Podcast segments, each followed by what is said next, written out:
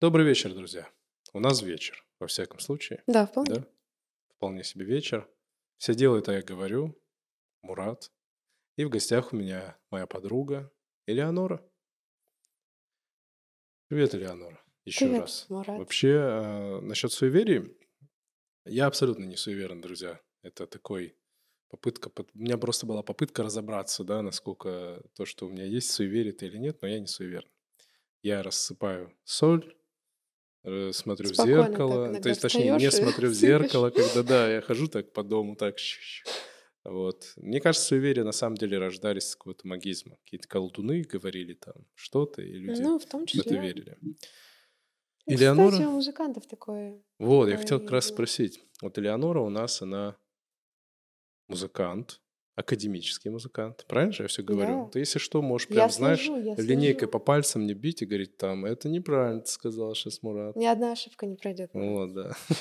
А, Академический музыкант, а, класс, правильно я же говорю, фортепиано. Можешь так? Ну, в Пока общем, все вообще, типа пианистка Элеонора, да, и, наверное, будем сегодня говорить о классической музыке в основном. И о музыкальных суевериях. И о музыкальных суевериях, да. Вот к вопросу о суевериях. У музыкантов есть суеверия? Да, есть очень популярное суеверие, которое просто воспитывается с музыкальной школы, и вот все почему-то дети о нем знают, хотя вроде никто не рассказывает. И если ты уронил ноты перед выступлением, надо сесть обязательно, иначе просто... Сесть? Да, иначе это будет провал. Типа уронил, присел, пол, поднял? Да-да-да. я- Ты так должен- делала, честно? Да, я так делала.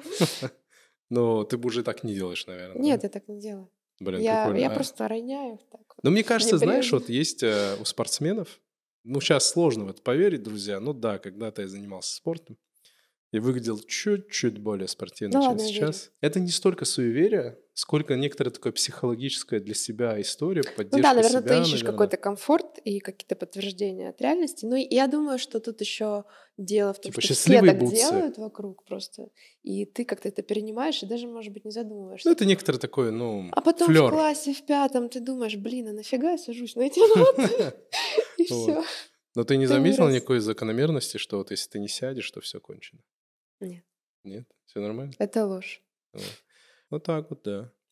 А вот знаешь, мне всегда, когда я думаю о музыкантах, я сам тоже играю на гитаре М. немного. А, Вот, и, ну, я ни- никогда не выступал, и не концертным музыкантом и так далее. Мне знаешь, что всегда удивляет? Ну, понятно, что в основном вы играете все равно по нотам. Ну, у вас... э, Нет, почему? Нет? Ну, я имею в виду, перед глазами что-то есть. Вообще было так. А, Раньше была традиция, люди преимущественно играли по нотам, либо импровизировали. Мгм. Вот потом э, в концертную практику пришло такое бытование, что стали играть без нот. А сейчас Мгм. остались э, отдельные формы музицирования, там, например, в ансамбле. В ансамбле, как правило, играется по нотам. Если ты сопровождаешь там вокалиста, Но ты же а, отыграешь... дирижер тоже, кстати. Ты же отыграешь концерт без нот? Да, конечно. Вот, и меня всегда удивляет, но я тоже смотрю там условно каких-то м, пианистов или музыкантов, мне всегда мысль, как вы все это запоминаете? То есть там, знаешь, например, рэперов взять, у них же там вот прям текст, там толще текста, и он прям это все речитативит. и я думаю, Мне кажется, рэпер это не за- запоминает. Я как-то недавно ехала в метро, и там был очень прикольный рэпер, который сочинял рэп про всех сидящих в вагоне. Но это было видно, что это спонтанно, потому что он использовал какие-то детали и Мгм. прям вот обыгрывал. Ну, может быть, это было не супер как-то высокохудожественно, но с изюминкой. Весело. Да. Ну вот как ты запоминаешь? Вот есть какие-то приемы? Или это просто ты столько уже наиграла? Есть разные виды музыкальной памяти. Да? Зрительная, слуховая, логическая. Не, но если серьезно, то это, мне кажется, вот самая простая аналогия, которую можно привести, это а, как запомнить числовой ряд. Если ты будешь там запоминать а, ряд там из 20 цифр по одной цифре, то, конечно, тебе будет тяжело. Если ты объединишь эти цифры в блоке, а если ты еще там вспомнишь, что, ага, моя бабушка родилась в этом году, ага, в этом году было Мгм. то-то. А, в музыке примерно так же. Ты объединяешь ноты в какие-то смысловые, смысловые отрезки. Ну и плюс есть какая-то чисто естественная слуховая память у нас у всех. Разве ты не замечал, что, например, ты послушал там какую-то песню разок, ты ну, может быть, какой-то не разок, ты же не ставил себе задачи, так, я учу эту песню наизусть, а потом раз, Мгм. она крутится, да, то есть это что-то, естественно, а, ложащееся на слух. Не, Конечно, ну, ты не, ну там... я понимаю, когда я запоминаю, там, знаешь, Цоя, там, какую-нибудь песню, это понятно, но я именно когда просто играется, там, минут пять, я видел, как ты играешь э, как-то раз, к сожалению, только раз, я смотрел, вот Я думала, сейчас это будет последняя фраза, к сожалению. К сожалению, я это видел. Вот, нет, это было волшебно, на самом деле все мы были впечатлены, но я просто думаю, вот как она это все запомнила? То есть вот там же прям вот ты идешь и столько этого всего. и- Не, но правда в том, что все люди по-разному учат, кому-то нужно очень Мгм. много времени. И при этом а, есть такая закономерность, что если человек учит долго, он, скорее всего, прям вот это запомнит на много-много лет. Но в общем и целом, вот так как я сказала уже, ты а, запоминаешь это вот через какие-то группы звуков, да, ты их осмысляешь, вот, ну, не знаю, как стихотворение, например, ты бы учил, да, Ну да. вот. Я И очень давно учил. и есть естественная вот слуховая память, но при этом задействуется, понимаешь, что это, это всегда синтез нескольких видов памяти. Есть тактильная память тоже, если ты там... Нет, есть, кстати, люди, и многие используют это в практике, учить, например, глазами, без инструмента. Типа, в смысле? А, ты просто учишь по партитуре. Партитура? Потому Как, что как правильно? Партитура? партитура, М. партитура. То есть, Пар- типа, читаешь и запоминаешь? Э, Да, ты воспроизводишь это внутренним слухом, и ты это запоминаешь. Но были отдельно такие выдающиеся люди, которые прям реально использовали это как способ, они могли выучивать там Мгм. очень большие произведения. Ну, обычные, смертные, простые, они, скорее всего, а, чаще всего как метод. А знаешь, меня больше всего, что впечатлило э, относительно классической музыки? Ну, не больше всего. Я, я вообще, вот у меня в речи присутствует очень много абсолютизмов. Я заметил, больше всего, лучше всего. И так я могу говорить про многое что. Ну, не больше всего, но меня очень сильно впечатлило. Я как-то смотрел какое-то кино про, по-моему, Моцарта. Ну, про Мгм. кого-то из классиков. И он ехал в карете и писал музыку. И я такой, подождите, это что происходит? Я думал всю жизнь, что музыка как пишется. Сел за инструмент, там, так, тын-тын, ага, подходит, тын-тын, ну, без инструмента она не пишется. Да ладно, Пушкин тоже, может, что-нибудь по пути сочинял. Не-не, я имею в виду, я никогда не мог подумать, что музыку пишут просто вот человек сидит, Я тебе больше пишет. скажу, кто-то пишет музыку в голове. ну, реально, то есть можно взять Реально? партитуру и записать музыку, понимая, как она будет звучать. Конечно. Меня это так поразило, Это я был в магия шоке. внутреннего слуха. Чайковский, между прочим, очень Ты так рано можешь, вот вставал, честно? садился за стол. Но я не композитор. Ну, плюс-минус, можешь что-то хоть так накинуть? Да, конечно. Ну, э, кстати, у нас у всех был курс гармонии, вот, и мы сочиняли всякие там штучки маленькие в определенных формах, там, типа, в форме прелюдии или в форме, там, сонатины, и, ну, обычно это за столом делается, да. Блин, ну, кому жесть. как нравится. Меня это так, помню, разнесло. Блин, да в музыке есть много таких штук, которые очень эффектны для Да? не музыкантов. Короче, да, я увидел, такой, офигеть. То есть это правда. Да, это правда. Прикиньте, вот кто не знал, может, как бы сейчас все сидите и думаете, я знал. Но кто не знал, музыку просто реально композиторы садятся и пишут без инструмента, потому что они знают, как звучит все это дело. Поэтому, наверное, и говорится, пишут. Пишут. Я так не смогу без инструмента ничего написать. Вот. А если в голове, то мыслят. Не, ну в голове там напеть что-то я могу. Но вот именно прям сесть написать это... Вообще в- меня всегда вот в- волнует э, в творческих каких-то профессиях такое э, соотношение таланта и э, м, наученности. Ремесла. Ремесла, да, наверное, так будет правильно сказать. Э, В том смысле, что можно ли этому научиться, не имея талант? Вот, например, писать вот так вот музыку. Пускай она не будет гениальной, ничего, просто уметь это делать. Вот. Конечно. Да, это, это то есть, Ну, как и в любом искусстве. то есть, ну, И даже, и даже более того, ну ладно, я не буду такой же максималисткой, как ты. Очень многие э, гениальные, великие композиторы, они ведь очень тщательно изучали, изучали своих предшественников, мгм. и партитуры тоже, да и вообще любые музыканты, например, те же дирижеры, они Мгм. знаешь, сколько записей вообще переслушивают, прежде чем как-то вот что-то свое выкристаллизуется, да.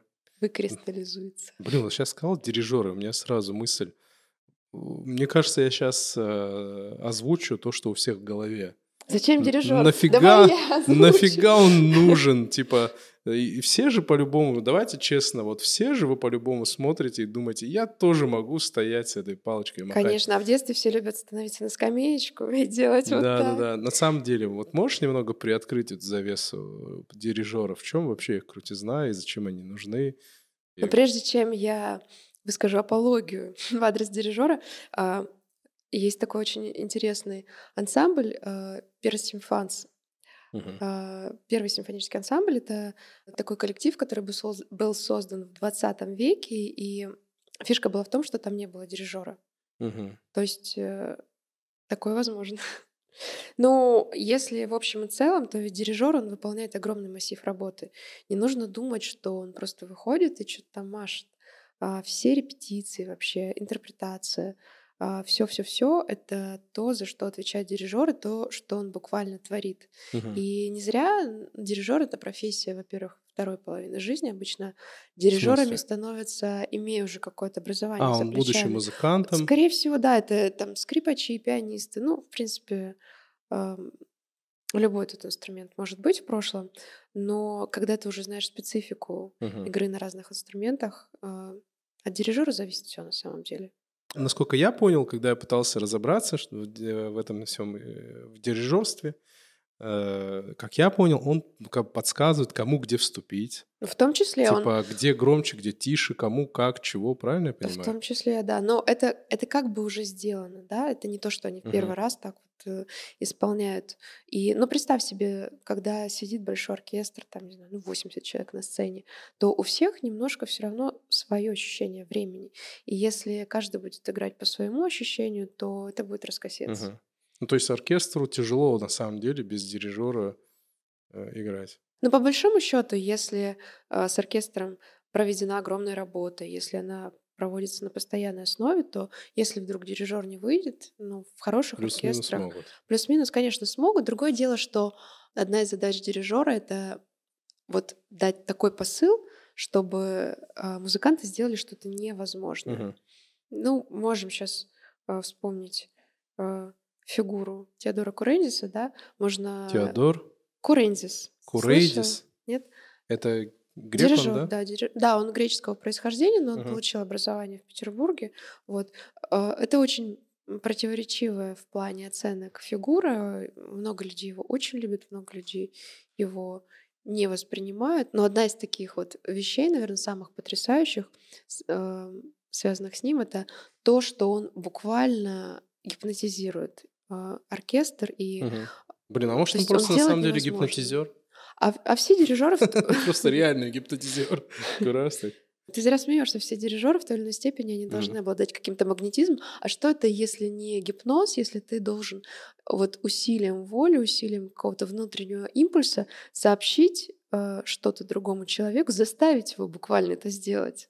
Блин, ну вообще, когда а, я смотрел какие-то концерты, ну прям а, редкие вещи, ну, например, Гергиева, ну, просто то, что мы видим по телевизору, всегда так обидно за оркестр, типа такой он дирижирует, да, я не спорю, дирижеры, как бы, да, вы молодцы, и там вроде оркестр тоже напрягается, и потом все хлопают и показывают нам крупным планом дирижера, который там, типа... Да ладно, оркестр тоже показывает. Я, кстати, об этом... Ну, все же знают, вот все мы знаем Гергиева. Я не знаю ни одного человека из его оркестра. Вот ни одного. Ну, ты свой намекаешь на то, что да? мы не знаем состав оркестра, но... Ну, типа, как будто бы он забирает на себя всю эту славу. Да нет, но как ты себе представляешь после концерта еще одно отделение с перечислением по именам оркестрантов? Ну, плюс, если там а, будет лажа в оркестре, никто не предъявит дирижеру, все скажут, что это флейтист туда, не туда, как поехал. Ну, это такой крест-накрест обоюдный. Ну, А- нет такого, что, типа, все дирижеры простят. Это как режиссер, знаешь, с кино. Все же такие, фильм Мартина Скорсезе. Ну, там есть сценаристы, операторы и куча-куча еще кого-то. А есть вот дирижер. Не знаю, я не соглашусь, может быть, это касается а, только профессионалов, но если ты Мгм. приходишь и оркестр играет плохо, то ты понимаешь, что Все типа тебя ну, зафукают. виноват дирижер. И оркестр такой, я не виноват. Потому что прежде всего это результат его работы, опять же, репетиционной, его требований, его слышания и Есть прям дирижер несет дири- ответственность. Есть прям плохие дирижеры. а, давай ограничимся ответом «да», без дальнейшего не, без имен, мне просто интересно, есть вот плохой дирижер, все такие, да он плохой дирижер. Конечно. Как он стал дирижером? Но я думаю, что это, это всегда процесс, и прям уж таких заядлых плохих дирижеров, может Ну, быть, не плохой, так типа, на много. профессиональном уровне, это вот в твоем понимании. Я этого не замечу, что Это, это очень сложная профессия, и у всех есть какой-то период становления, да, когда только человек первые разы или там первый год выходит за Мгм. дирижерский пульт и э, Пульт. пульт, Слышали, да? да. Диджеи. Я думаю, что это просто необходимый этап развития на самом Мгм. деле. Слушай, а, Мне хочется, что верить, что плохих дирижеров нет. а ты э, дирижер может отдирижировать рок-группу? Или это только какие-то оркестры он может дирижировать? Но если он увлекается роком и ну, по э, выходным, Ну, теоретически это возможно, типа вот там, рок-группу дирижировать? там а, а рок-группе нужен, нужен дирижер. Ну, ну, теоретически это возможно. Мне просто интересно, насколько это возможно. Ну, я думаю, Или что при желании это история, возможно, но да? это будет очень, Странно? это будет очень притянуто за уши, потому что э, в рок-группе нет такой жесткой регламентации. Там все как раз-таки, эм, как мне кажется, построено на вот чувствовании друг друга и какие-то очень жесткие директивы здесь, мне кажется, неуместны. Наоборот, Потом да. а, тут скорее рок-музыканты будут гипнотизировать дирижера, так что там хватит жару. Харизмы хватит у них, да?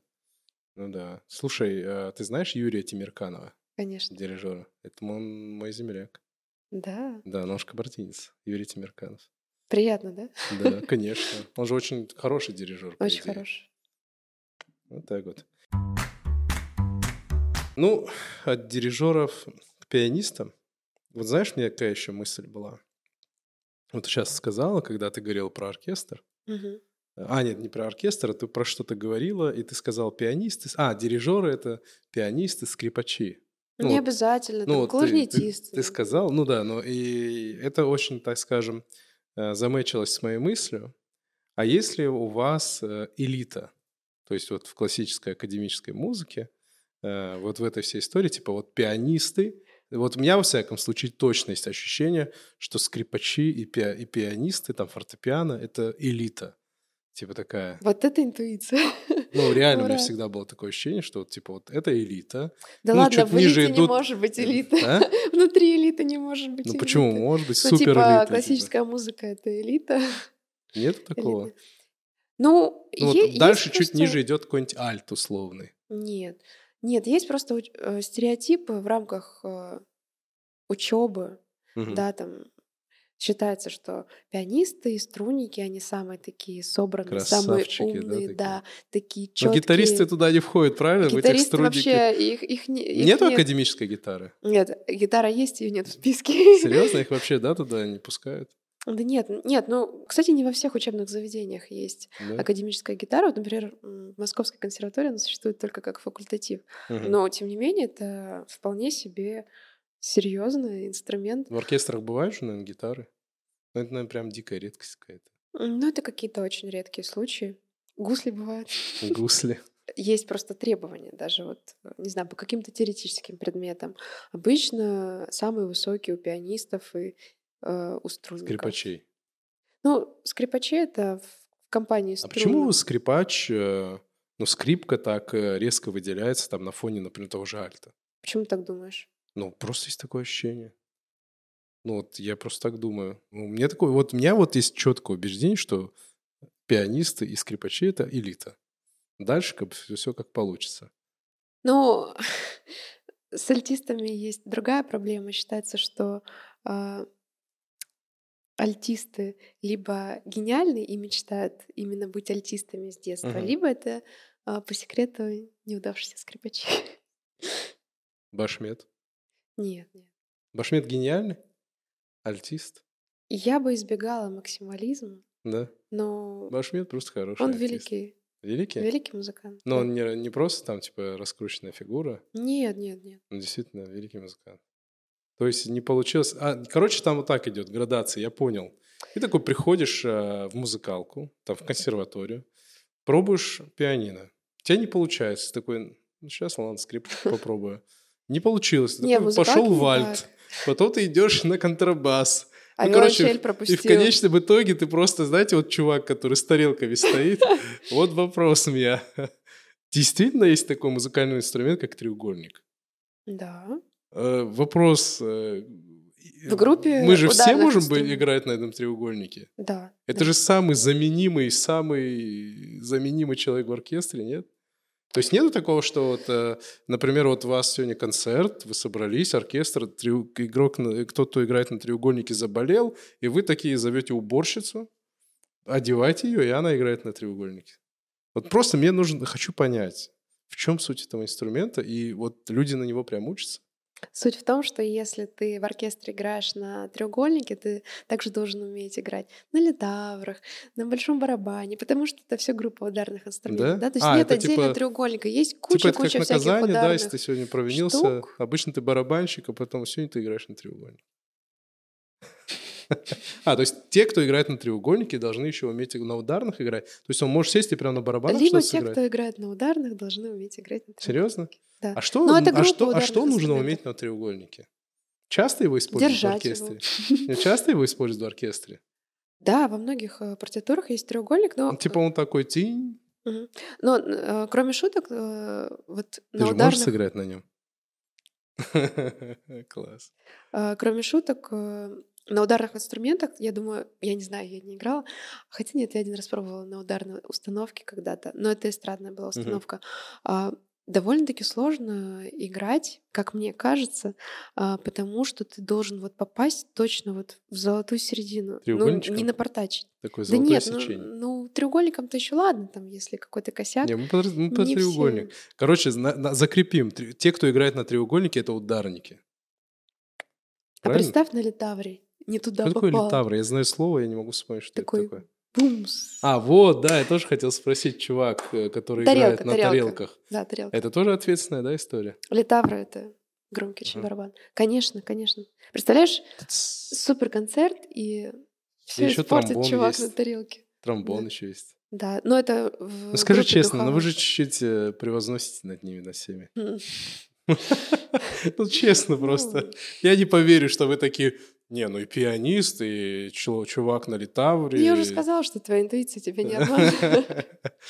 Ну, а так, мне всегда это волновало. Мне вообще некоторое время, до определенного периода, я думал, что треугольник — это просто из... Геометрическая фигура. Нет, что это просто что-то из комедии. Ну, типа, в комедии придумали, что вот, типа, оказывается, это потом я узнал, что это реально музыкальный инструмент.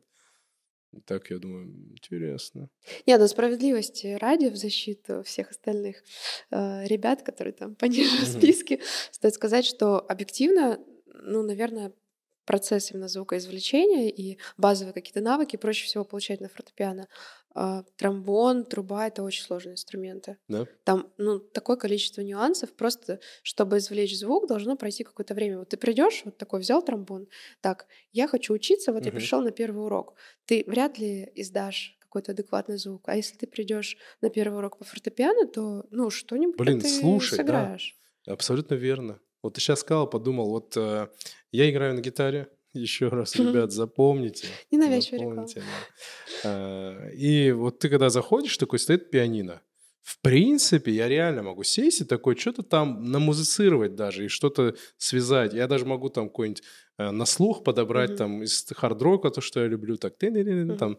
Но когда, сколько раз бы я не сталкивался с духовыми, Ну, причем так я даже... не видел, чтобы кто-нибудь так зашел. Да, и типа ты, ты берешь, и всегда Оп. какой-то вот несуразица жесткая получается. Да, То есть нет такого, что я взял духовой и такой, а, сейчас вот я вам наиграю. Вообще нифига. Там действительно очень э, большое количество навыков и параметров задействовано. Там амбушюр, да, там э, на высоту э, звука влияет тоже и позиция, и э, как ты подстраиваешь губами. То есть не все за счет инструмента делается. И это такой контроль слуха все время. Ну, Мгм. не знаю. Сейчас, Ну, если мне мы начнем саксофон нравится. саксофон, будто да. Но он же, наверное, всем нравится. Но он расслабляет. Ну, типа, это такой популярный э, Ну. инструмент. Слушай, вот вы, вы реально слушаете классику? Но не только. Ну, вот вы ее реально садитесь, слу- слушаете, да? Да, я тебе даже больше скажу. Один из пунктов нашей профдеформации состоит в том, что мы, ну ладно, я ладно, может, кто-то еще, э, с трудом слушают классику фоном. Ну, то есть это реально как специальное А, типа занятие. вслушиваться нужно. Ну, если не вслушиваться, то, по крайней мере, ты полностью фокусируешь внимание. Слушай, смотри, какой вопрос ты у меня родила. Вот ты сейчас сказала, и у меня вот понял, вот ты говоришь, «М- нам тяжело слушать классику фоном. А ее вообще возможно слушать фоном? Все зависит от э, степени ну, твоей погруженности. Если ты вообще слушайте классику в Фоном. любом Хотя бы варианте, фоном, да? хотя бы фоном, Для тебя это да. важно, чтобы люди хотя слушали? бы п- пусть соседи вам включают. Соседи, А, увы, включают совсем не то. Да нет, ну я тут вполне демократична. Просто если слушать классику фоном, то ты мало что уловишь. Ну, конечно, ты сочетаешь какое-то эмоциональное состояние, но... Хотя я вот сейчас вспомнила, бывали за мной грешки. Я слушала классику во время мытья посуды. Грешки. Да, Элеоноре нужно сходить на исповедь к дирижеру. Просто мне, например, сложно представить, что ты вот, ну, люди всерьез это слушают. Я слушал, на самом деле, Люди классику, слушают пробовал, именно но- всерьез, потому что здесь очень важна активная работа. Мгм. Да? Конечно, есть очень классная там джазовая, попсовая музыка, и тоже, если ты будешь а, что-то там вычленять, анализировать, ты Ну, джаз, вот ты сейчас сказал, джаз это, наверное, самое близкое к классике, да, музыка? Как будто бы. да, Потому что он Ну, бывает очень стык. виртуозный, он бывает очень сложный, он бывает очень инструментальный, ну, в плане того, что там и... да, есть много клавиши, и параметров, то, и по то, и то. которым джаз. Но и в то же время это такая, может быть, самая а, антагонистическая вещь. Ну, кстати, да. по отношению к классике. То есть там многие а, принципы, наоборот, они опрокидываются. Это принцип джаза, как бы это некоторое противостояние классики, классической музыки же. Это просто какие-то законы игры даже. Ну, есть... А вот- правда, что джаз играют зачастую академические музыканты, вот изначально? Нет, Нет? не только, не только. Нет? Но очень часто переходят перебежчики. Перебежчики? У вас есть какая-то конфронтация с, джаз- джазовыми музыкантами? Нет, Нету? нет. Вас А не Бывает немножко грустно, таких? когда... Бывает немножко грустно, когда академический музыкант, который ну, недостаточно чувствует джаз, он все равно пытается его играть, и это какое-то такое, не знаю, неуютное это ощущение, и В ты не смысле получаешь... чувствует? э, Типа не может, все равно не то получается. ну, недостаточно свободы какой-то. Э, Ты играешь джаз? Я скорее нет, чем да. Ну, ты вообще играешь что-нибудь, кроме академической музыки? Это вообще нормально. Ну, просто вот я себя умею играть на пианино. Ну, я иногда подбираю. У меня был период, когда мне очень нравилось импровизировать. Вот прям реально я каждый день садилась, что-то такое играла. Я люблю читать с листа. Но ты все-таки играешь классику. Да, преимущественно я играю академическую музыку. Нет такого там? Нет такого? А, Когда ты работаешь концертмейстером, откройте большой секрет. Да, Элеонора, некоторые, блин, это меня всегда разматывает. некоторые аккомпанементы, Элеонора концертмейстер. да. Какое громкое Блин, это почти как слово. министр для меня. Мне тоже нравится. планеты. Что делает концертмейстер? Аккомпанирует. Ну, ты Такое падение. устраиваешь концерты. А, нет, тут а, от этимологии не нужно Нет? идти, все равно ошибешься. Это человек, который сидит за фортепиано и Ага. сопровождает, аккомпанирует а, другим инструментом или вокалистом. А, вот он что. А, это вот как Леона Ганезов, Мгм. который типа Он чувак поет, у фортепиано, например, стоит, поет чувак. Мужчина, женщина, не суть. Поет, а и концертмейстер, от который все это ведет. Музицирует. Прикольно. Все равно так звучит концертмейстер. А где ты работаешь? Я работаю с как раз-таки с медными С медными? инструментами. Да, с медными и ударными. Я работаю в среднем специальном учебном заведении. Прикольно. Не знаю. Мне кажется, все равно вся эта история с академической музыкой какая-то... Можно я буду говорить, как думаю? А ты да не обидишься на меня. А вы Будь- как будь хотите. Честен. Вот, мне кажется, это пожалуйста. какая-то такая уже, как будто бы мертвая история. Как будто бы ее уже нет. И те люди, которые этим занимаются, они как будто бы эм, работают не с тем, что вот э, здесь сейчас происходит, а с тем, что было. То есть, ну, по большому счету, классическая музыка умерла, и она осталась там, ну, в лучшем случае, в первой половине начала 20 века. Ну, это такая боль, на самом деле, академических музыкантов, вот это представление, которое витает. И это во многом стереотип, э, во многом следствие, наверное, может быть, какого-то контекста, да, Мгм. того, что люди думают, ага, классическая музыка это что-то такое очень скучное в Это концертном типа зале. 17 век, А, да, это бал уже давно прошло, это Екатерины вообще. II. Но, между прочим, академическая классическая музыка, она продолжает жить и сегодня, да, она развивается Мгм. и развивается очень сильно. То есть и сейчас есть композиторы, и сейчас есть все пишется, и все Все бурлит, пишется, все и у пишется. вас там выходят новые треки, и вы сидите и ждете, когда же выйдет новый трек у того-то. Вот прям так есть такое, что вы следите за кем-то? Да, какие-то- конечно. Есть сейчас композиторы, сопоставимые там, ну хотя бы, хотя бы, ну с Шопеном, например, с Чайковским. Вот прям Ну, сейчас. ты же знаешь, что есть такой закон, э, не знаю, в искусстве, э, что мы не можем Смерть оценивать и в автора. истории, да, мы не можем адекватно оценить, пока не пройдет какой-то отсев временем. Но есть очень много имен сейчас, очень много имен. Тот же Кейдж, Луиджи Нона, Это Штокхаузен, современные. Арво Пярт, Мгм. да, Лигити, Берио. Всего, а, что ты назвала, я знаю Кейджа. мгм. Я даже знаю почему. Хвала Телеграмму. Вот. Знаешь, преимущество, наверное, современной музыки в том, что она очень разная. А, Современной аку- э, академической академической. музыки, да. Это вот э, как никогда огромный разрыв э, в стилях, в языке.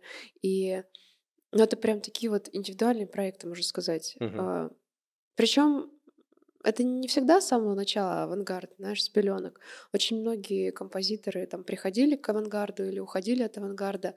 Но раньше все-таки медленнее шло развитие, да, то есть, конечно, всегда были какие-то особо самобытные там композиторы, но их скрепляла эпоха так или иначе, и все это было более слитно. Ну, в принципе, 20 век — это век, который, э, ну, во-первых, стал очень динамичным по сравнению, ну, Мгм. просто сама жизнь стала Но технологии да, тоже врываются технологии. в- вообще в Конечно, академическую музыку? конечно. В каком виде? Вот ты говоришь, она развивается очень сильно. Я так почему-то подозрение, что это связано с технологиями. Там, то есть появление каких-то электронных, Секрет. нет, там, электро, элек- электроинструментов или еще что-то. Да, электронные инструменты, в принципе, возможности а, электронной акустики. А, Ну и дальше А уже... это вообще законно? Нет такого, что нельзя электронные инструменты? Грех-то какой? Ну, в Конституции вроде не Нет? написано. Ну, типа, академическая музыка это допускает. Но композитор же царь и бог, да, он сам выбирает. Он может написать партию для электрогитары, например. Да, И конечно. это будет академическая Да, музыка. это будет академическая музыка на сегодняшний день, да, это а, будет Ребята, не отчаиваемся. музыкой. И вот я заговорила сейчас о том, что есть а, просто новый прием игры на инструментах, да, Мгм. там, а, ну, для струнников это, например, удар а, древком смычка по струнам или настройка инструментов какая-то иная. И вот есть еще такая классная фраза препарированное фортепиано, подготовленное Что фортепиано. значит препарирован фортепиано? А, а что ты себе представляешь? Ну, сейчас? препарирован для меня насекомые бывают там. Мгм. Лягушки еще. Но это некие манипуляции, которые э, производятся с роялем, да, э, чтобы воплотить замысел композитора. А, иногда это какие-то предметы, помещаемые на струны, чтобы было специфическое звучание. Типа Иногда это какие-то, да, иногда это какие-то зажатые струны. Ты играла такие вещи? А, Я не очень много именно настолько современной музыки играла, и есть, в принципе, люди, которые специализируются просто потому, что им Но нравится. это все, все еще академическое. Все еще академическое. Такое ощущение, что еще музыка, она очень так плотно соседствует. Ты сейчас говоришь с наукой. То есть композитор, он должен быть немного еще понимать вот в этой всей акустике, да, то есть он должен понимать, как повлияет вот некоторое препарирование инструмента на сам звук, Но это вообще... Или он просто прописывает то, как должно звучать, и уже какие-то технари придумывают, что нужно нет, нет, сделать нет, с он же, он же должен сам в первую очередь это Объяснить, слышать. да? Но акустику по-хорошему должен понимать любой музыкант. Конечно, в большей или меньшей степени, но даже когда ты выходишь репетировать в какой-то новый зал, если ты не понимаешь законы акустики, то ты не сможешь Ну, как-то вот у тебя есть, да, ты заходишь, и ты такая раз, раз, все, немного так считала акустику. Ну, в общем, Прикольно. да. Ну, не знаю, и насчет, продолжая мысль, э, ты говоришь, вот академическая музыка развивается. А, И говоришь, она как бы типа разветвляется. И у меня вот такой вопрос. Вот, эм, популярная музыка, она делится на жанры. Мгм. Типа там хип-хоп, джаз, блюз, рэп, там, рок. Академическая музыка внутри себя делится вот прям на четкие жанры. Вот такого типа. Или академическая музыка, она и есть вот академическая музыка. Но И- ты сейчас назвал не жанры, а скорее стили, стилевые направления. Ну да, И, стили, стили, да. а, естественно, в академической музыке... Все мы называем, обычные люди, смертные, называют жанрами. Ну, жанр — это вот песня, песня. А если баллада, это уже другой жанр. Вот так вот, да? Ну, Да, и значит, то же правильно говорить самое- стиль, музыкальный Да, стиль. музыкальный стиль. Мгм. А, Ну, в принципе, поначалу стили соответствовали историческим эпохам, да? Ренессансный стиль, романтизм, классицизм, а, экспрессионизм. Ну, есть у вас там, типа, вот знаешь, а, когда 90-е особенно э, рокеры дрались с рэперами. У вас тоже там, типа, импрессионисты дерутся э, с ренессанс, э, тем, с теми, кто любит ренессанс. Ну, есть какое-то жесткое вот такое разделение, что вот музыкант говорит, я только ренессанс слушаю, я там только экспрессионизм. Или все-таки... Слушаю или играю, или Ну, сочиняю? слушаю, играю, сочиняю. Ну, нет, сочиняю, понятно, скорее всего. Вот если экспрессионист, он сочиняет, скорее всего, только Я экспрессионист. тебе даже больше скажу. Копии ломались и внутри одного стиля, просто когда приходили какие-то композиторы-реформаторы, например, Мгм. там, не знаю, тот же Глюк, который стал реформатором оперы, потом ее реформировал дальше Вагнер, очень серьезно. И это и внутри стилей происходит, и между стилями. Мгм. Не, ну я имею в виду, вот, например, вот ты как э, человек из академической музыки, есть, допустим, стили, которые, ну, я не слушаю такое. Это менялось в течение жизни. Ну, то есть есть такое, ты можешь что-то не слушать, что-то слушать, что-то вот это чаще лучше. всего связано с современной музыкой, наверное, и у большинства людей так, потому что... Современная а, академическая музыка. Да, современная Слушай, подожди, вот ты, я так правильно понял, что музыка... Ну, мы же сейчас назыв- говорим про академическую Да, вот ты просто, когда музыку. говоришь музыка, у тебя это всегда академическая музыка. Нет, просто мы договорились с тобой Да, говорить про да. академическую музыку. Но я просто подумал, вдруг, типа, знаешь, вот э, для тебя музыка это только академическая, а все остальное это как бы фон. Нет, Типа, я нормальный человек. да? Ты слушаешь попсу? Да. Ну, можешь назвать хотя бы одну песню, которая тебе нравится из попсы? Ну, это не совсем попса, ну, не знаю, Radiohead люблю. Ну, м, Ну, вот. м, Ну, типа, да, хорошо, хорошо. Я что почему-то ждал, что они там, ну, более прям попсовые. Я почему столько спрашиваю про стили и направления внутри академической музыки? Мне просто хочется понять, э, по каким законам живет академический вот этот весь мир. Ну, потому что мы привыкли все-таки в наше время воспринимать музыку э, в разрезе, ну, всей вот этой популярного вот этого движения, рок, рэп, там, что я перечислял. И там есть очень такие э, жесткие, да, там границы, градации. Все-таки, как правило, если человек любит хип-хоп, он не склонен слушать там хард-рок, там, да, ну, может быть, блюз какой-то он еще послушает, но Да он просто джаз. никому не говорит об этом. Думаешь, вот, э, ну или там, если он слушает там попсу, ну какая Ну сейчас как будто бы это стерлось, но вот раньше, когда я был э, помоложе, ю- более более юный, да, это прям я помню, это было четко. Если человек слушает, я помню, а когда мне было 15 лет, и я не копил на новенький мопед, сейчас не об этом. Вот, когда мне было лет 15, я слушал хип-хоп. Прям я любил и прям много слушал такого рэпа, прям такого а, американского, да. И в какой-то момент э, у меня было внутреннее такое против... Как бы, 50 Cent? Н- Не, 50 Cent, кстати, никогда не любил. Нет, я любил, типа, там, э, Кулио, там, наверное, Тупак, М. какой-нибудь там Ноуториус, такие всякие вещи. Я слушал рэп, и у меня было, типа, такой жесткий внутренний э, отрицание, да, антагонизм к рок-музыке. Ну, типа, все эти гитары, все это Я думаю, что то. это связано с тем, с тем, что ты был в контексте определенной субкультуры, Да. и это было связано с определенным кругом общения, это было связано с какой-то такой еще вот общностью Ну, типа подростковой, с тусовка, таким да. чувством а, товарищеского плеча и И как-то я смотрел по телевизору, э, показывали концерт Земфиры. И я Кстати, слушал, и мне начало нравиться. И меня, знаешь, это такой, типа, что происходит? Что- Типа, мне надо покаяться. Типа, нельзя так, знаешь. И меня так это напугало, что мне нравится рок. Потом я начал погружаться в рок-музыку, и, ну, я, соответственно, в основном... И возненавидел. Нет, Про- я не знаю, нет, до сих пор Видишь, твоя люблю. теория опровергается. Не, я до сих пор, кстати, люблю. Почему? Э, Хип-хоп и рэп. Ну, пос- Ну ну, вот я его так не слушаю, но в целом нормально отношусь. Я вот к этому. То есть у нас вот э, в нашем таком мир, мирке есть четкие границы.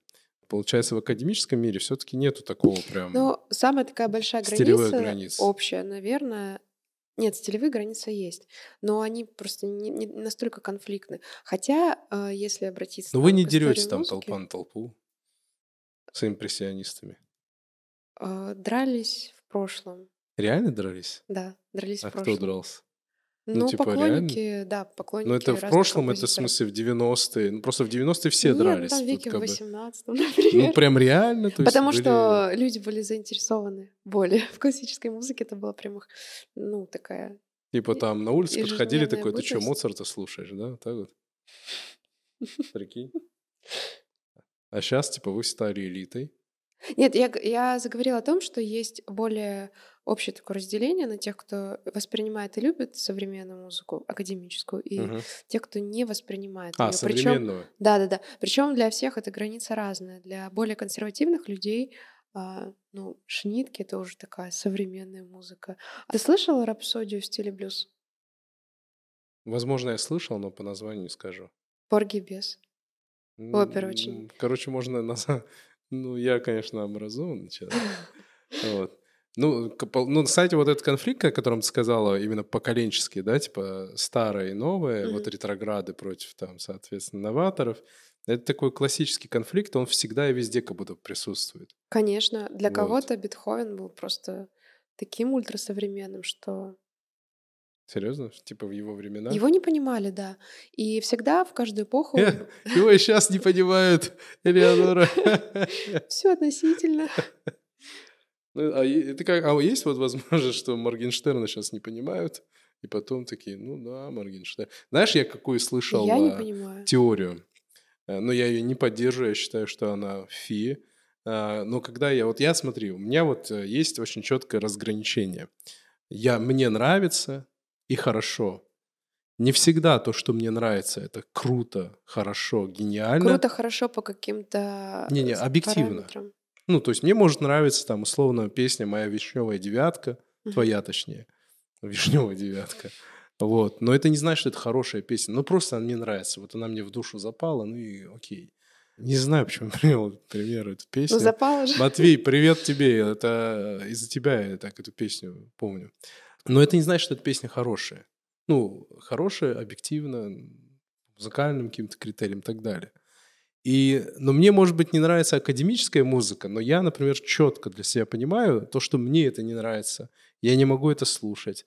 Не проблема этой музыки, а скорее проблема моя, но это хорошо. Подожди, а как же Брамс? Ну, Брамс, да, если за исключением Брамса.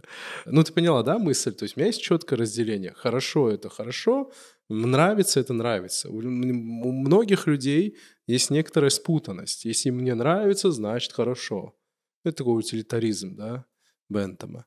Мне А, кажется, не нравится, может быть, в большинстве случаев связано с тем, что ты не понимаешь или недостаточно вошел в контакт. Но а, с зачастую люди говорят, если не нравится, значит говно. Я извиняюсь. Ну, а я, а я все-таки считаю, что, ну, не нравится, это не значит плохо. Мне могут какие-то фильмы не нравиться, но я четко понимаю, это хорошее кино. Просто мне не нравится. К чему я это все говорю? К тому, что э, когда мы говорим... Мне есть люди, которые говорят, да слушай, я объясняю, да не, вы что, классическая музыка, это очень круто, это важно, ну, как бы это все знать, к этому возвращаться, э, это воспринимать, пытаться слушать. И мне говорят, слушай, это классическая музыка, а, она просто, когда была, только она и была, поэтому ее и слушали. пройдут века, и вот та музыка, которую мы сейчас слушаем, она тоже станет классической. Вот есть вот такой миф. Вот люди действительно реально думают, что вот пройдут года, и вот вся попса тоже станет как классическая. То есть классическая музыка стала классической только потому, что она была типа в древности, там, ну, условно говоря. То есть время сделало ее классической. Но ведь на самом деле это не так. Есть просто разные значения слова классика, да? Да, и здесь Мы... вот важно сказать академическая музыка, чтобы было уже понятно. Вот. Ну, так или иначе. Ну, то есть попса же никогда не станет академической музыкой. Нет. Хоть тысячу лет пройдет. Классикой жанра. Ну, это расхожее выражение, действительно. Ну, классика жанра, это понятно. Нет, имеется в виду, что люди часто пытаются доказать, слушай, э, вот как сейчас Бетховена любят, вот пройдут типа года, так же вот там через 200 лет будут Radiohead любить и считать такой же академической музыкой. Но это не так. Ну, во-первых, это разные весовые категории. Во-вторых, э, ну, мне кажется, это просто нелогично.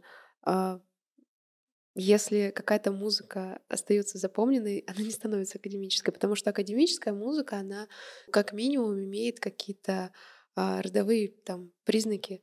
А, это определенный жанр, это определенный состав исполнителей, это определенная традиция, это определенный стиль. Вот я, кстати, как раз хотел спросить, да, чем академическая музыка отличается от обычной? Ну, я как-то интуитивно понимаю, да, там, то есть стоит там руки так, вверх. Так, давай проверим. Не, ну там руки вверх, я понимаю так интуитивно, чем они отличаются там от э, Моцарта. Но я имею в виду, есть же, наверное, какие-то четкие критерии. Но самые, я думаю, такие понятные внешние критерии — это система жанров и угу. э, составы. Ну, нет такого, что... Ты знаешь попсовые симфонические оркестры? Нет, я не знаю.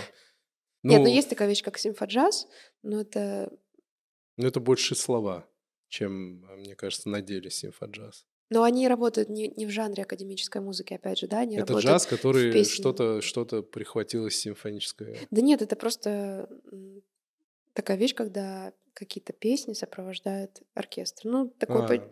не знаю, привет, там какой-нибудь голубой огонек. Да, там, а, вот это симфоджаз считается? Ну, в том числе. Ну, там же сидят всегда на вот этих передачах, бывает. Типа такие... песни какие-то поют, а там оркестр. Да, да, да. То есть аккомпанирует, грубо говоря, оркестр. Да, да, да. Это всего лишь аккомпанемент. Видишь, здесь есть какой-то формальный признак, что, да, ага, состав, оркестровый состав, он вроде как из академической музыки, но угу. а, по жанру это песня. Песня, кстати, является разновидностью академической музыки, жанром академической музыки, но там целый океан жанров разных, там симфония, mm-hmm. камерные жанры, концерты для солирующих инструментов, оратории, кантаты, миниатюры, ну и так далее и тому подобное. Так далее и тому подобное. Ну Раньше, кстати, эта граница, она была а, менее жесткой между популярной музыкой и между академической Раньше, музыкой. Раньше, когда это было? Да, давайте уточнять. Это же не э, вчера было? Ну, 18 век. 18 век, раньше. А, ну там, наверное, да. Там... композиторы, они очень часто использовали какие-то мелодии, а, просто которые бытовали на улицах. Потом была еще культура а, трубадуров, труверов, да, то есть это для нас сейчас академическая музыка, но тогда это была площадная да? музыка. Ну, представь, если бы сейчас кто-то... Трубадуры сейчас это академическая музыка. Э, да, mm. ну это часть Ренессанса. Вот кто-нибудь сейчас выйдет на площадь, ты, ты подумаешь, что это академическая музыка.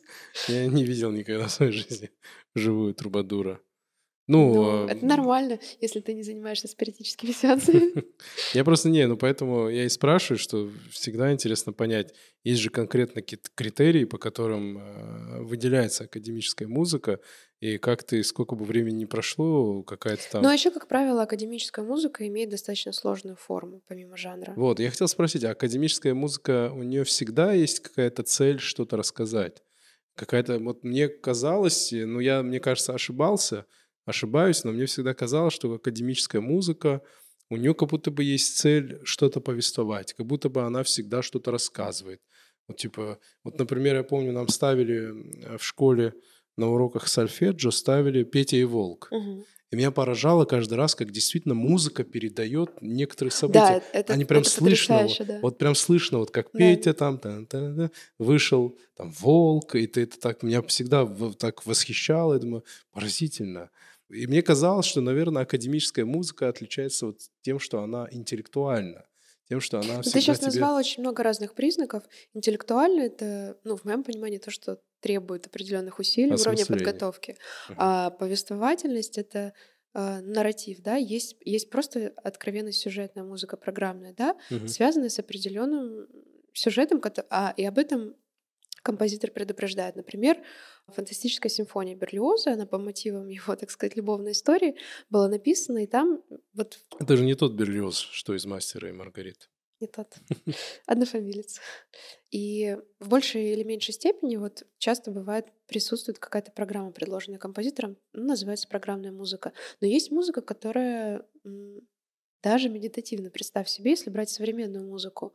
А, Ну, какие-то промежуточные примеры — это чисто изобразительная музыка. Музыка, которая транслирует какие-то состояния. Но это же тоже одна Типа из... космос, там, Ну, не обязательно космос, пейзаж, не знаю, гора. отчаяние там, Ну, счастье. то есть, ну вот, ну, ну опять-таки, она, да, здесь нету нарратива, но опять-таки, ну, Ну, кстати, но наверное, её времена прелесть, года, да, потому вот что- относится к тому, что ты сейчас Да, говоришь. это Вот времена года яркий пример. Но это не, не то, возможно. что повествовательная музыка, но Не, здесь не повествовательная, есть здесь яркий нет на- образ. вот Она программная, да, есть да. яркий образ, который заложен. Вряд ли тебе придет в голову, что времена года на самом деле там, не знаю, это какой-то детективный квест. Вот, да, и опять-таки классическая музыка, она как будто бы тебе может вот... э, вот у меня всегда создавалось ощущение, что ты ее слушаешь и как будто бы видишь то, что ты слушаешь.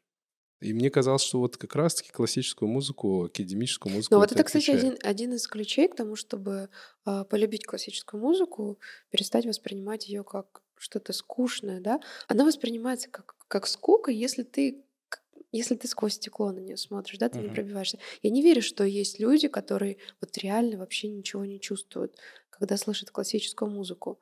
Скорее, это проблема стереотипа, опять же, вокруг какого-то неудачного опыта, может быть. Я думаю, это стремление к простым формам. исполнения. Ну Просто да. вот и все. Если ты устал, не стоит слушать Ну, просто есть же та же... На свежую голову только. Есть же та же э, попсовая музыка, она опять-таки, чем она отличается, там Но очень она предполагает какое-то э, пассивное восприятие такое. и пассивное, У нас и а, у нее же есть всегда очень четкий э, структура четкая, в общем-то повторяющаяся почти всегда, да, там это В академической музыке еще может быть более четкая Да, то есть структура. но понятно.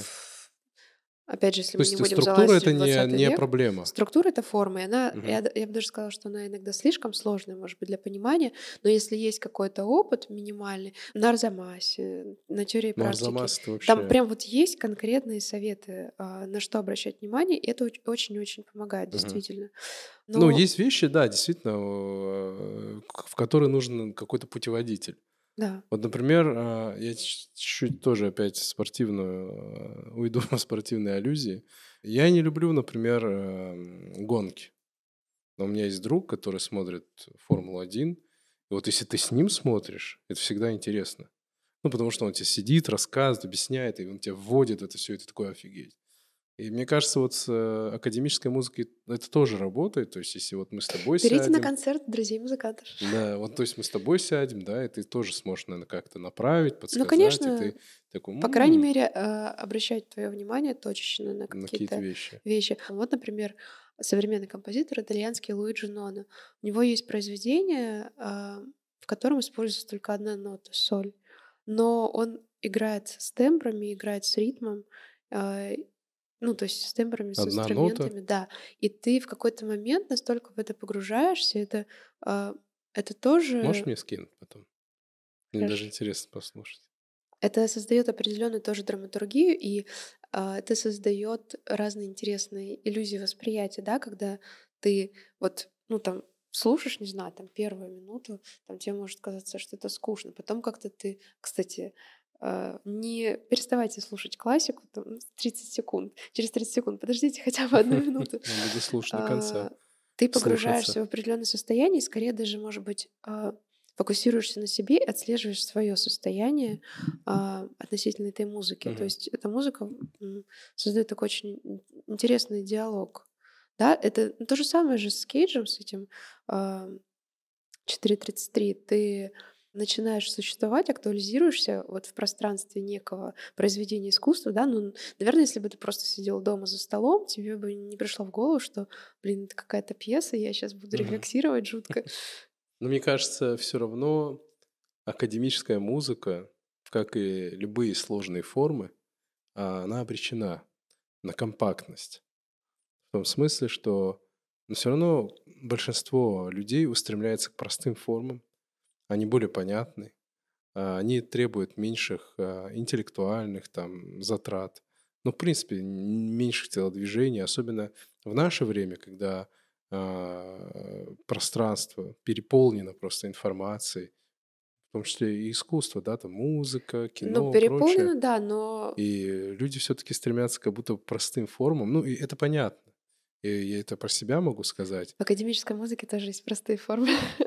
Кстати, вот на самом деле, вот очень интересно то, что сейчас Элеонора рассказала, что есть какой-то композитор итальянский, э, который написал целое произведение из одной ноты. Это Но это один из вариантов. То интересно. есть это настолько какие-то а, самобытные эксперименты, да. а, Такого не Есть, встретишь например, э, не в такой композитор музыке. Чарльз Айвс. У него есть э, произведение «Вопрос, оставшийся без ответа». Там звучат три мелодических линии, разные инструменты исполняют, они практически не, соприкасаются. То есть современная музыка, она и очень концептуальна, и а, она и апеллирует, опять же, к прошлому. А, Там очень часто встречаются какие-то интересные аллюзии.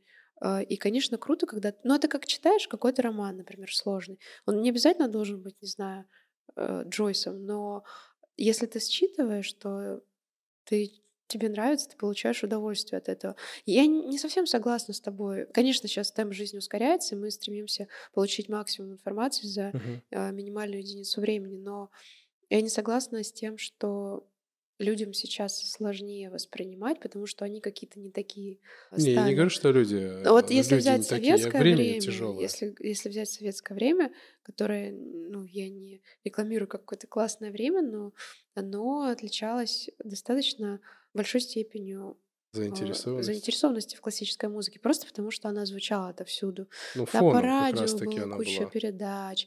Обычные люди, непрофессионалы, они знали буквально на слух. Да, Это да. не то, что был какой-то предмет, который там в школе специально насаждали. Кстати, у вас был в школе такой предмет музыка? Э, Да, у нас был, Что вы делали? А, Мы учили нотный стан, мы слушали... Серьезно, прям Да, так? да, да. У нас было сольфеджио в школе. Я учился в гимназии. М. Когда я учился в Ну, гимназии, Сольфеджио это круто. первую часть, э, ребят, гитарист, подкастер, учился в гимназии. Вообще. В общем, а, первую часть своей учебы, там до, до восьмого класса я учился в гимназии, в Нальчике. И у нас там была музыка. То есть почти все годы была музыка, и мы ходили на музыку, нас учили нотному стану, то есть я знаю диезы, миноры, мажоры, а, эти бемоли. Ты очень подготовленный слушатель. Да, бемоли и прочее. То есть я там знаю нотный стан, я знаю, как там все это. Видишь, ты можешь даже в карете где-нибудь написать. Не, ну не настолько. Пойти. Вот. э, И э, мы слушали как раз-таки Петя и Волк. Это Нальчик, гимназия. Вот. И всякие такие вещи. И Да, и вот ты сейчас сказала, что в советское время, я думаю, это не столько еще и с советским временем было связано, а сколько что вся культура популярная, она была во многом завязана в том числе на классической академической музыке, и она была зачастую фоном. Мы с тобой как-то обсуждали композиторов, и ты, ну, не то, что я там не хвастаюсь, но ты удивилась, что я кого-то там знаю, да, там перечислил, ты, почему- тебя удивило. Мне всегда казалось, что знают все. Но сейчас, я так понимаю, там, допустим, ребята, мне 36, а ребята, которые на лет 10 хотя бы меня младше, не знают этих всех композиторов. Э, Возможно, мой, многие мои ровесники тоже не знают, да.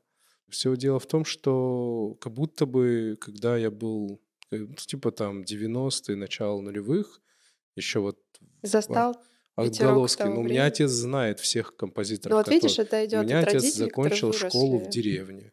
Ну да, он в высшее время. образование в городе получал, у Мгм. него их парочка, но он знает всех этих композиторов. Отец знает все. Я почти уверен, что сейчас... Самостоятельно? Ну, как-то они слушали, были пластинки. Да, Ма- вообще мама пластинки, знает, там, тоже, соответственно.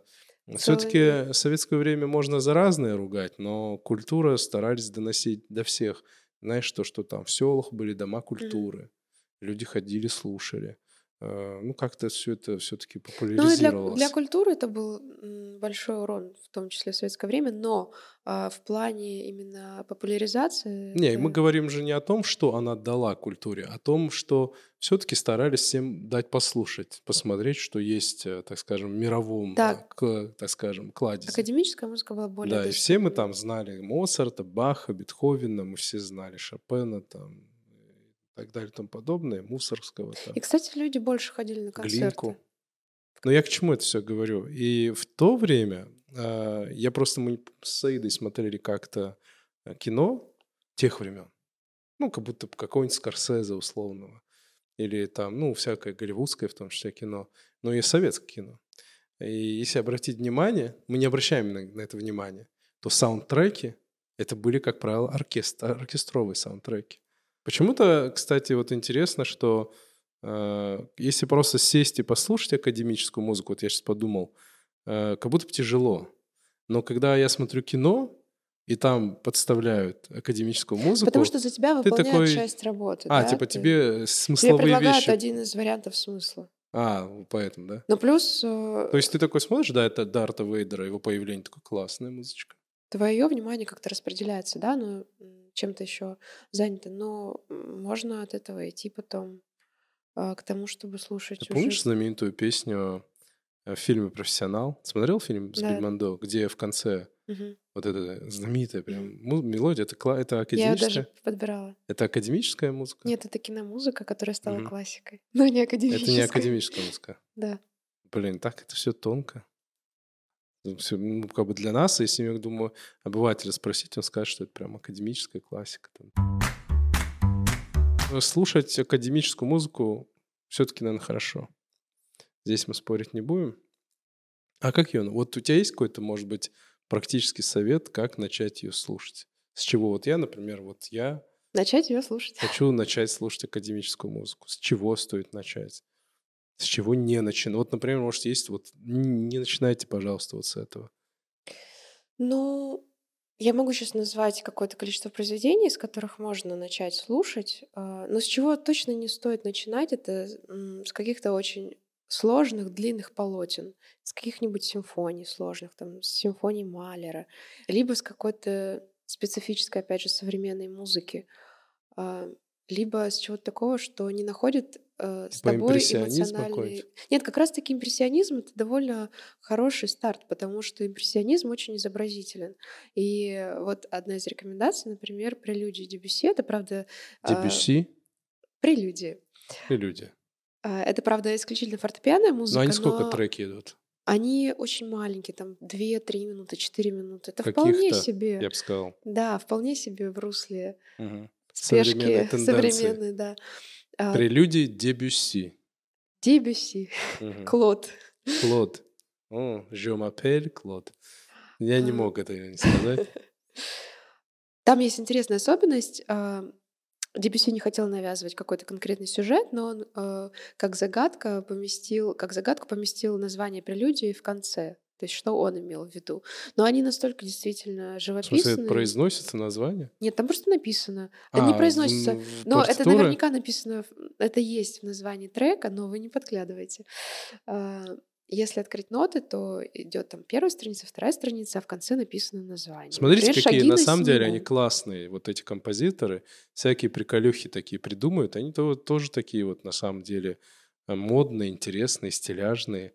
То есть они не какие-то там... А вообще в, ренессанс- в ренессансную эпоху было очень много и музыкальных головоломок, и Да? есть, ну, одна из таких тоже забавных фишек э, академической музыки, ноты ведь они обозначаются латинскими буквами, в том числе, я не знаю, вам рассказывали об этом в гимназии или нет, ну, например, нота до — это С латинская, нота А, ну Д- и туда, да, конечно. Да-да-да. И очень Соль, многие- Да, там. многие композиторы любили э, свою фамилию зашифровывать в музыке, например, писать какую-нибудь темку. Но это Мгм. вот у Баха было, у Шостаковича. Ну, Баху, а, наверное, проще, проще всего было Да, у проще, чем очень удачно. Шостаковичу. Баху такой зашифрую-ка Бах и Шостакович. Блин, я тоже хочу. И чё? Ну, Бедный справился. Шостак. Справился Шостакович, да? справился. Заш- Многие люди начинают с камерной музыки, потому что это довольно доступно. А камерная музыка Что это такое камерная музыка? камера. Элеонора? Комната, маленькая музыка. Для небольшого состава это дуэты, трио, квартеты, квинтеты. Ну, самый там большой, наверное, Актеты. актет. Актет, да, молодец. А, Красава. Я, короче, поподдаваться позвал Элеонору, что я тоже это что-то знаю. Ну ладно, ну. Я просто кроссворды разгадывал. А знаешь, слова акт- это откуда знаю? Типа в кроссворде просто вопрос. Восемь человек. Восемь человек, типа, да. И я такой, актет. В общем, это довольно доступная по языку музыка, и всегда очень интересно следить за взаимодействием музыкантов. То есть это реально такое вот общение. Но это больше, наверное, впечатление там от видео, от просмотра видео или от посещения концерта. Послушайте брандербургские концерты Баха. Обычно они... Тоже короткие треки. Ну, если слушать по частям, они не очень прям уж таки длинные, но это очень праздничная, очень заряженная настроение музыка, и но она как минимум не оставит равнодушным. Блин, если бы я был музыкантом, я много классики слушал, оттуда можно подворовывать. Ну, прикольные треки, я имею в виду, компилировать. Или это Послушайте Брамса, соната для скрипки фортепиано третий. Брамс. Послушайте квартеты Бетховена. Брамс — это ка- камерная музыка? Ну, он писал в разных жанрах, в том Да? числе а, в жанре камерной Можно музыки. просто, наверное, в Яндексе писать, типа, Брамс, камерные какие-то там, типа, произведения? Можно просто даже вбить список произведений Брамса, и там будет прям по разделам. Мгм. А, да? Да, по разделам. Ну, не знаю, в той же Википедии это есть. Мгм. Если говорить об опере, то, не знаю, я бы посоветовала начать знакомство или продолжить вот с трех опер. Дон Жуан, э, Травиата и Кармен. Ну, и Дон Кармен Жуан. это опера, которая, в принципе, состоит из шлягеров. Кармен — это вообще классика, прям классика, классика. Классика прям классики. Классика классики, да.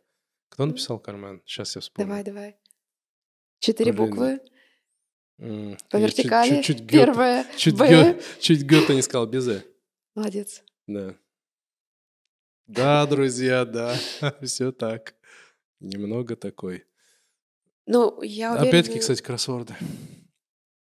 Э, Опера безе.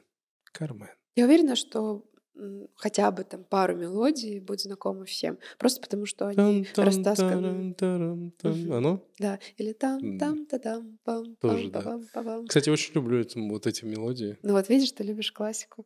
конечно. Понимаешь, ценишь, пропагандируешь. Это такой, знаете, я позвал Элеонору так попонтоваться чуть-чуть, такой, чтобы меня немного маслом облили. Ну, Просто у меня до этого были подкасты такие, я мог Неудобно, создать да? ощущение, ощущение о себе такое, как бы низковатое. Я ладно. решил вытянуть. Компенсация. Да, решил вытянуть себя. Типа, ну, как бы парень не, не настолько плох. Ну, Кармен, Дон Жуан и Травиата. Ну, это Да, к- «Травиата». прям классику-классику. Да, действительно классика. Это из оперы. Да, из оперы. Ну, по крайней мере, с этого начать. А если чуть-чуть пораньше, то а, Орфей Монтеверди. Мгм. Ну, во-первых, это очень красивая музыка. Тоже опера? Которая... Да, тоже опера, но это Опера одна из Верди, первых опер. Монтеверди. А, Был Верди, а был Монтеверди. Пардон, Моа. Но Монтеверди. Верди тоже можно Ну, послушать. Верди тоже можно послушать. Монтеверди, Орфей. Я Ну, думаю, кстати, многие слышали сюжет, Паганини, Да. как он играет, да, соответственно. Ну, записи нет, но... А, мы слушали его произведение. Да. Мгм. Но это тоже такой шлягер. Испытание для Полет скрипачей. шмеля, это он? Нет, А это кто? римский Корсаков. А, Паганини, Да, римского Курского еще знаю. да. Мне вот, например, очень а, нравится сказание о Граде Китеже, но это совсем не, не популярная его опера, и даже каких-то таких постановок, вот если начать гуглить и не найти хороших в сети. Ну, вообще совет начинать э, с камерной музыки, Да, с камерной. каких-то не А длинных, Если симфонической небольших. музыки, то это какие-то вот такие яркие вещи, типа брандербургских концертов. Та же «Прощальная симфония» Гайдена, да? Гайден. Гайден, да. Знаю Гайдена. Молодец. Да те же времена года, в конце концов. Все знают только там первые концов. такты, но вообще там интересная музыка, там тоже по несколько частей. Ради такого контраста можно послушать Альбана Берга.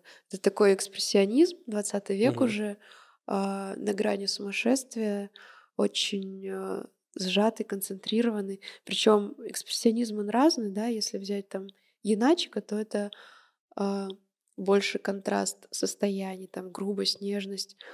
А тут именно состояние психологическое, я бы даже сказала, психическое. Но если прям вот так погрузиться, то это Воцик а, опера. Можно послушать концерт для скрипки с оркестром. Памяти ангела, кстати, это в памяти дочери вдовы Малера. Очень Мгм. трогательная музыка, одна из красивейших. А, концерт Сибелиуса для скрипки с оркестром. Тоже вряд ли кого-то оставит равнодушным. Я просто думал, вот ты про камерную музыку сказала, а мне казалось, что камерная музыка, типа, эм, ну, когда небольшие, так скажем, группы играют, что это как будто бы уже не классика. Но это Обоснуй. Не, я просто так думал. Я Не думал, типа, оркестр? типа, знаешь, было ощущение, типа, от оркестра отвалились чуваки, решили что-то поиграть.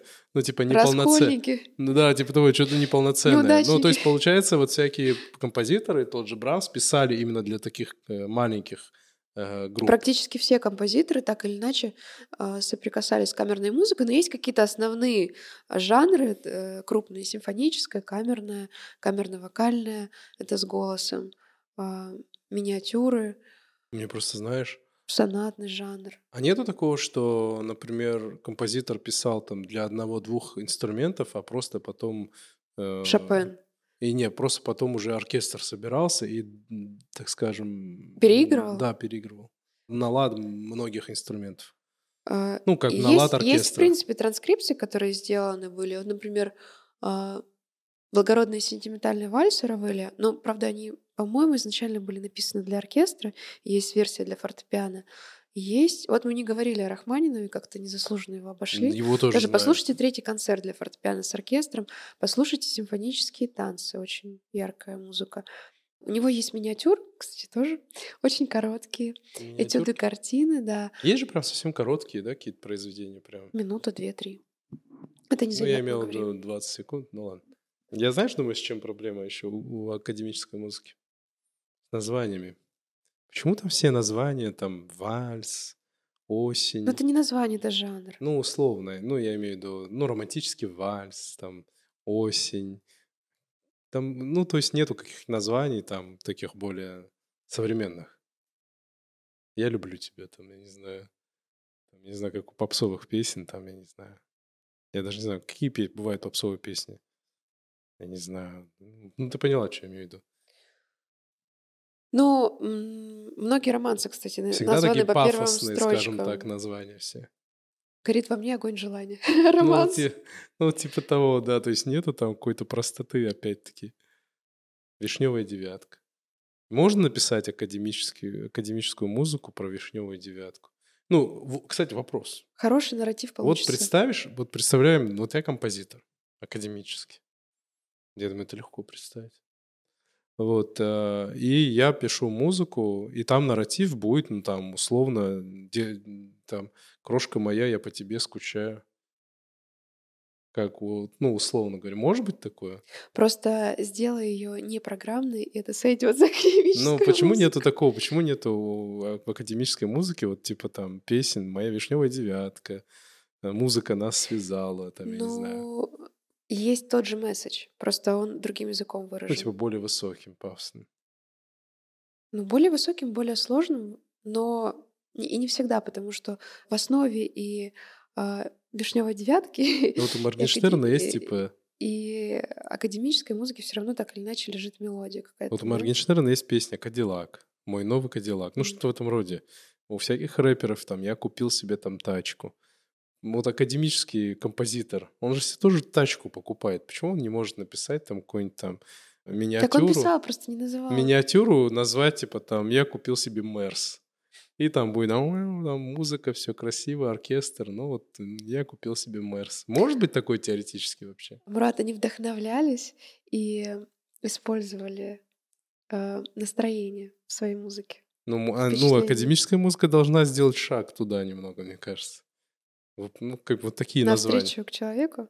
Ну, типа такой, да, ну вот композитор сел, написал там, я купил себе золотую цепуру, там, я там гангстер. Ну, вот э, в такой вот тональности академической. Ты можешь посотрудничать с, с какими-нибудь современными композиторами. Вот из-за этого всего создается ощущение некоторого снобизма. Вы же немного снобы, честно. Но не без этого. Но относительно там музыки Ольги Бузовой. Там, условно говоря, или там «Руки вверх». Но Есть когда ты привыкаешь к чему-то, к чему-то очень сложному, тебе просто бывает скучно, если опять же, это все привязано, например, к знанию гармонии. Песни попсовые, но если это не Radiohead, они состоят там из двух-трех аккордов. Это настолько предсказуемо и скучно, Мгм. что, ну да, есть некоторый снобизм по Ну, отношению то есть к этот снобизм, песням. он э, не потому, что вы просто вредные, а потому что Нет, от конечно. наслышанности такой Да, классической. да, но, но тем не менее, музыки. не знаю, всегда можно быть в таком состоянии, когда ты очень устал, и тебе нужно просто перебить эту усталость там чем угодно, и ты многое готов послушать в этом Да? состоянии, и в том числе русскую Ну, Просто попсу. это всегда так, типа, отталкивает. Ты такой думаешь, ну, пойду там в консерваторию. Ну, там же сидят одни снобы, они все Не будут обязательно в смеяться. консерваторию. Есть вот, например, лофт-филармония, где много камерной музыки в Москве. А, Есть площадки там, мультимедиа, Ну, ну, я имею так или иначе, ты туда придешь и думаешь, что там все снобы и будут тебя над тобой смеяться. Ты как будто бы, знаешь, вот э, всегда такое ощущение, что, ну, хотим или нет, я люблю какую-нибудь там популярную музыку. И вот если, типа, я сейчас скажу Элеоноре, что я люблю там руки вверх, она там на меня будет пальцем показывать и смеяться. Да нет, Ну, просто типа, с я приду, вы все будете там в пенсне, после. и вы такие, пришел чудак. Вы так не разговариваете? Нет? Нет. Не смеетесь над нами? Когда нас нет рядом. Мы просто приходим домой и включаем руки вверх. Кстати, вот э, поделюсь впечатлениями об одном интересном концерте в Заряде. Знаю Э, зарядье. Да, это был концерт на парковке. а, Современная музыка ныне живущих, прям таких молодых композиторов. И он был очень классно сделан, он был на нескольких площадках. Это было что-то типа перформанса. Мгм. И там было много вокальной музыки. И начиналось все вообще с того, что были рассажены исполнители по разным частям парковки, и вроде какой-то звук уже шел, но никто не мог понять, когда же все Ну, начнется. И прикольно. такого очень много в Москве. Я вот, не знаю, предлагаю начать, начинать знакомство в том числе, да, с таких вещей. Есть, например, концерты в темноте, А где это все можно смотреть? Ну, ты где это афиша, смотришь? Ну, типа афиша, вот именно афиша, вот этот афиша, ресурс, сайт. сайт афиш. Вот э, нативно интегрировали, нечаянно сайт афиш. Какие-то советы можно получить, опять же, от э, обозревателей, от кураторов на тех ресурсах, которые мы уже с тобой упомянули. Мгм. Ам, Есть еще просто сайты, которые посвящены прям вот современной музыке. Ты хочешь, чтобы академическую музыку, вот я заметил, чтобы ее слушали? Для тебя это такой как будто бы немного больной вопрос. Это общая тенденция у Да академических нет, мы музыкантов. просто сейчас разговариваем об академической музыке, я Ну, пытаюсь вам не сделать все хочется, чтобы, возможное. все слыша- чтобы ее слушали? Ам, Ну, нет у вас такого, вот, э, такой тенденции среди музыкантов? э, Я была бы рада, если бы я смогла с кем-то разделить переживание, красоту этой музыки, но это не является для меня каким-то обязательным критерием Но я чувствую, ты мне иногда кидаешь какие-нибудь ссылки, типа, послушай. Я чувствую вот это вот, знаешь... э, Я просто хотела подготовить тебя к подкасту. Ну, у тебя все равно как будто есть вот эта неразделенность в том смысле, вот я, Нет, это не, не разделенность, Нет? это желание поделиться чем-то классным. И вот, допустим, я что-то испытала, и хочу, чтобы ты тоже испытал что-то или Ну, что-то Просто я, другое. например, люблю блюз, там, и, ну, там ро- рок-музыку, но классическую, не то, что сейчас играет. Я просто очень редко встречал людей, которые тоже это любят, но когда ты встречаешь, тебе такая радость, и ты такой, ну, послушай. Если ты, например, э, и ты с ним можешь это обсудить, а своим близким ты все время, ну, послушай, ну, попробуй, ну, постарайся. Мне показалось, что у тебя тоже это есть, вот, то есть у тебя тоже какая-то внутренняя радость от того, что кто-то слушает академическую музыку. Да, но это радость, которая была бы в любой ситуации, когда я бы смогла разделить душевное какое-то переживание с другим человеком. Есть Кстати, вспомнила название сайта Стравинский онлайн, очень хороший портал. Стравинский онлайн? Да, а, о классической музыке. И Там много анонсов, много отзывов о концертах. Мгм. Очень поможет. Простите, я перебила. Так, здесь надо перебивать. Я просто хотела услышать, что ты... А, ничего страшного. Ну, было познавательно. Спасибо, что ты была сегодня с нами. Приходи еще к нам в гости обязательно. Я была рада разделить с тобой столько переживаний классической музыки. И, наверное, с теми, кто, надеюсь, послушает что-то из того, что мы сегодня перечислили. Но это не обязательно. Ну, вообще, ничего сложного нету. Там очень много произведений, которые парочку минут. Попробуйте. Вдруг понравится. Вот у меня есть сын, И у него есть такая привычка. Какие-то вещи он не кушает, хотя никогда их не пробовал. Мы ему говорим, попробуй, попробуй. И так, знаешь, это каждый раз так это... Ну, вот, попробуйте. Да, и вот он, например, колу не хотел mm. пробовать. Ну, я говорю, ну, в принципе, какие-то газированные напитки, там лимонад, не суть. Вот он долго не хотел. Не нравится, не нравится, хотя не пробовал. Недавно попробовал, ему понравилось. Он сказал, блин, а вкусно. То же самое, ребят. Может, вы послушаете и скажете, блин, а классно. А вот теперь подписывайтесь, ставьте лайки. Делитесь в комментариях своими впечатлениями да. о том, что вы послушали. Задавайте вопросы. Если вы смотрите каким-то чудом наши подкасты и каким-то образом на нас не подписаны, обязательно подписывайтесь. А мы еще раз позовем Элеонору и поговорим еще о чем-нибудь. Все, пока. Пока.